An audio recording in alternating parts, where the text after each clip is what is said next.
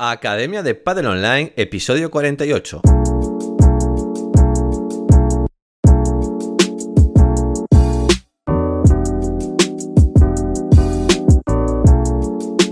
Hola a todos y todas, soy Jaime Barral y os doy la bienvenida una semana más a la Academia de Padel Online, el programa de podcast para entrenadores y gestores de padel.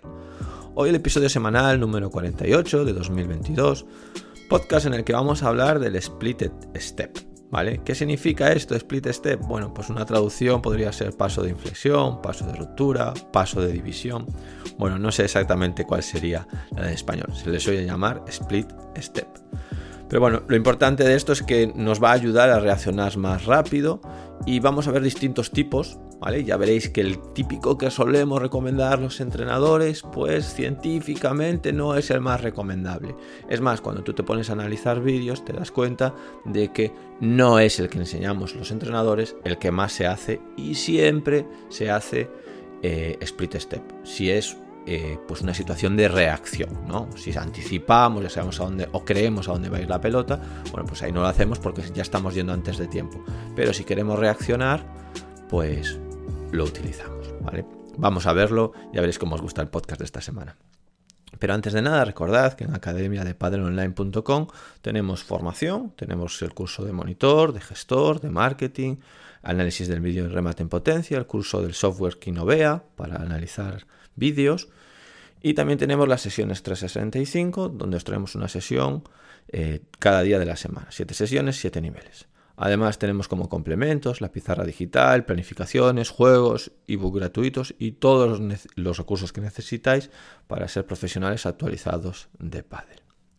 ¿Qué hemos subido esta semana? Bueno, pues estamos dándole mucha caña al curso de entrenador y hemos subido una lección muy importante que gusta mucho a los entrenadores porque les ayuda a explicar eh, a los alumnos cómo es esto de las fuerzas, ¿vale? Y también para entenderlo ellos. Y es el vector, los vectores de fuerza. Es una lección que, bueno, que se entiende muy bien gráficamente porque puedes pintar en la pista, puedes enseñarle a los alumnos con líneas en la arena eh, cómo se están moviendo, qué fuerzas están ejerciendo y se entiende muy bien. La verdad que es una lección que gusta mucho y a mí me gusta mucho. Y por otro lado, pues hemos subido las siete sesiones de sesión 365. Hemos subido de prepadel, que están con el toque bote con implemento ya, con la pala. Eh, pala blanca, ¿vale? Que están haciendo la volea de revés de mano alta. Eh, amarilla, que están haciendo salida de pared lateral. Que cuando reciben de un remate, tanto de derecha como de revés. Los pala naranja, te subimos una sesión de salida de pared que cierra quitándome de derecha y de revés. Los pala verde están haciendo una transición fondo-red, es decir, le rematan en potencia y esa pared que viene de contra tienen que ir hacia adelante. Bueno, la semana pasada viendo, vieron cómo era quitándose y ahora van a ver cómo es girándose, ¿vale? Cuando la pelota se cruza, me giro. Y esto es muy importante porque normalmente ahí hacen un sistema, una manera de, resolver esa pelota muy complicada. Entonces, estas dos sesiones les ayudan mucho a entender cómo solucionar el problema de cuando una pelota se me cruza o no se me cruza. Eh, cuando me lanzan un remate en potencia, yo tengo que ir a la red. Para azul hacen transición fondo, es decir, estoy en la red, me tiran un globo, muy para atrás y voy a salir de chiquita y de remate y los palamarrones le tiran un globo al fondo y van a hacer passing, pero en dos tiempos. Van a hacer una chiquita angulada, es decir, van a generar un espacio. Les vamos a enseñar a generar un espacio y luego pues hacer un passing por el hueco. Passing o contrapié, ¿vale? O sea, cuando hay un hueco, todo el mundo va a cubrirlo, pues puedo tirar el contrapié. Ahí es como tengo que eh, pues disfrazar un poquito eh, mis intenciones. Bueno, pues esto es lo que hicimos esta semana y os dejo ahora con el podcast.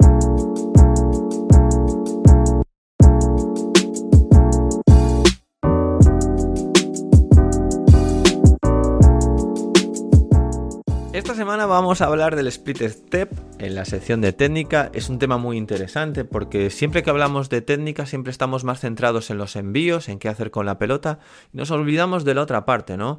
En cómo llegar a la pelota, en llegar cómodos. Y pensando que llegar cómodos o la técnica de desplazamiento siempre está más relacionada con los jugadores más defensivos que recuperan bien.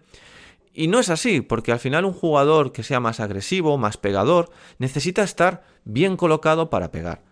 Es decir, es cierto que no va a ser tan bueno recuperando, pues, si lo es, es que es un jugador muy completo, pero va a necesitar pues reaccionar rápido a pelotas en donde se pega la red, va a necesitar llegar bien colocado, ponerse debajo de una pelota que va a sacar o que se va a traer y por lo tanto la técnica de desplazamiento también es importante.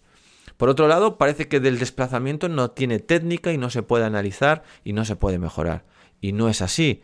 Es decir, en el curso de entrenador eh, vemos biomecánica, biomecánicamente eh, cómo mejorar los desplazamientos, porque entendemos que es parte de un golpeo. El golpeo está compuesto por la parte de la recepción de la pelota, de intentar darle bien con el centro de la pala, y la parte de proyección. Es cierto que tenemos que saber lanzar de muchas maneras, alto, bajo, paralelo, cruzado, corto, largo, con efectos, fuerte, bueno, de mil maneras. Es, es, un deporte raqueta, es un, es un deporte de golpeo, de envío, y por lo tanto tenemos que saber hacer cosas con la pelota. Pero no olvidemos, los deportes de raqueta, y en especial el pádel, son deportes de errores. Al final, ¿cómo ganamos? Consiguiendo que el rival golpee mal la pelota. No le golpee con el centro. Porque o intenta hacer muchas cosas o porque le dificultamos nosotros la pelota. Entonces no olvidemos que esa parte es muy entrenable y hay que entrenarla. Entonces, ¿qué es esto del split step? Bueno, pues la palabra, que si es la primera vez que la escucháis, es un poco rara. Ya sabéis que del inglés step, pues es paso, y split, split, que no es una palabra tan común, bueno, pues puede ser división, ruptura, eh, paso de inflexión. En una curva, ¿vale? En una, imaginaos una gráfica, una campana de Gauss, así. La parte de arriba de la curva, donde ya caigo hacia la derecha o hacia la izquierda, pues a eso le llaman split. Pues es como eh, pues esa escisión, esa ruptura para un lado para el otro. ¿Qué es para nosotros en pádel? Bueno, pues es ese botecito que damos para generar energía en las piernas, energía elástica, y salir hacia la derecha, hacia el revés o hacia donde sea. Eh, tres tipos podemos hablar de, split step. El primero, el del salto este clásico, como el portero de fútbol, ¿no? Que le van a tirar un penalti, da un salto y se tira hacia un lado o se tira hacia el otro. Vale. Luego tendríamos el de botecitos, dar muchos botecitos. Es decir, en vez de dar un salto tan alto, dar más botecitos, todo el rato botecitos. Y luego tendríamos uno más simple, que es no hay que saltar, sino simplemente desde la posición en la que estamos nos flexionamos un poco. Los tres eh, pretenden lo mismo, generar energía elástica, ¿vale? Eh, recordad que ya os los conté muchas veces, siempre os pongo el mismo ejemplo. Si yo hago un salto en donde me flexiono, espero y luego salto, si hago un salto donde bajo y subo o si hago un salto donde primero hago un saltito, caigo y ya salgo, en el que más salto es en este último. Hago un saltito, bajo y subo. Porque aprovecho, aparte de mi fuerza contráctil, aprovecho la fuerza elástico-reactiva. Entonces, con el primer tipo de split step, ¿para qué nos va a servir? Bueno, cuando necesitemos reaccionar muy rápido hacia un lado o hacia el otro. Me pego a la red, hago un salto claramente, caigo y ahora me voy a la derecha o al revés. ¿Qué problema tiene ese split step? Primero que quema muchos recursos y cada vez que los rivales golpean, me toque a mí o no me toque a mí, tengo que hacer ese salto, bueno, pues voy a acabar con las piernas, eh, con todo ese trabajo excéntrico, eh, pues voy a acabar con las piernas muy cargadas. Entonces eso se deja pues para momentos de alta, de alta reacción. Yo he visto entrenadores insistirle mucho a los alumnos y claro, ¿quién aguanta una hora y media haciendo saltos cada golpeo que hay? Y luego que nos puede coger en el aire. Si no lo coordinas perfectamente, eso necesita mucha atención ese split, ese tipo de split. Eh, si me coge en el aire, yo ya sé para dónde va la pelota, pero tengo las piernas aunque no llegaron al suelo. Aún tengo que flexionarlas y salir. Por lo tanto, no puedo arrancar. Entonces hay que coordinarlo muy bien. Por lo tanto, eso se hace de vez en cuando, para mucha reacción. Luego está el de los botecitos. Bueno, estoy botando todo el rato. Eh, no me va a coger en el aire, me va a coger, pues prácticamente voy a estar siempre muy cerca de tener las piernas con suficiente energía como para salir. Entonces eso es muy, muy típicos. Jugadores que están muy eléctricos en la red botando todo el rato. Pa, pa, pa, pa, pa, pa. Y luego, ¿qué tenemos? Tenemos el de simplemente una flexión, que eso normalmente se hace más en el fondo. Es decir, cuando van a golpear, cuando quiero estar predispuesto para salir por la pelota, me flexiono un poquito más, genero un poco de tensión en el músculo y ya salgo. No la disipo ahí, no me estoy súper flexionado, sino hago una ligera flexión extra. Es decir, estoy o estirado, eh, erguido, va, o, o, un poco flexionado y me flexiono un poquito más para generar un poquito más de energía y ya salgo. En vez de hacer ese salto y caer, la genero así. Obviamente no tiene tanta energía como el otro, pero sí lo que genera energía y está muy bien. Y hay jugadores en la red que hacen los botecitos y otros que hacen más esto. Depende de qué jugador es. ¿Es un jugador más parado o es un jugador más activo? Vale. Eso por un lado. Y luego tenemos, ¿cómo ponemos los pies? En esa posición de espera, con ese split step. ¿En paralelo? ¿Vale? O uno adelante y otro atrás. Porque es importante. Oye, el pie, ¿cómo los ponemos? ¿Uno adelante y otro atrás otro en paralelo? Fuera de que nos valga para tener mejor preparada la derecha, o tener mejor preparado el revés, o ver mejor por el ojo derecho, o ver mejor por el ojo izquierdo, o estar colocado de una manera o de otra. Solo llevándonos, como hicimos en el curso entrenador, yéndonos a la parte biomecánica para reaccionar. Fijaros, si yo os dijese ahora, venga, vamos a hacer una carrera de 100 metros lisos. Venga, prepárate. ¿Cómo os preparáis? ¿Os ponéis los pies en paralelos? ¿O ponéis un pie delante y otro detrás, como la salida de tacos de un corredor? Pues lo normal es que pongáis un pie delante y otro pie detrás. Y cuando yo diga ya, que es a lo que estáis atentos, pum, tiráis con el pie delante y con el pie atrás y salís disparados hacia adelante.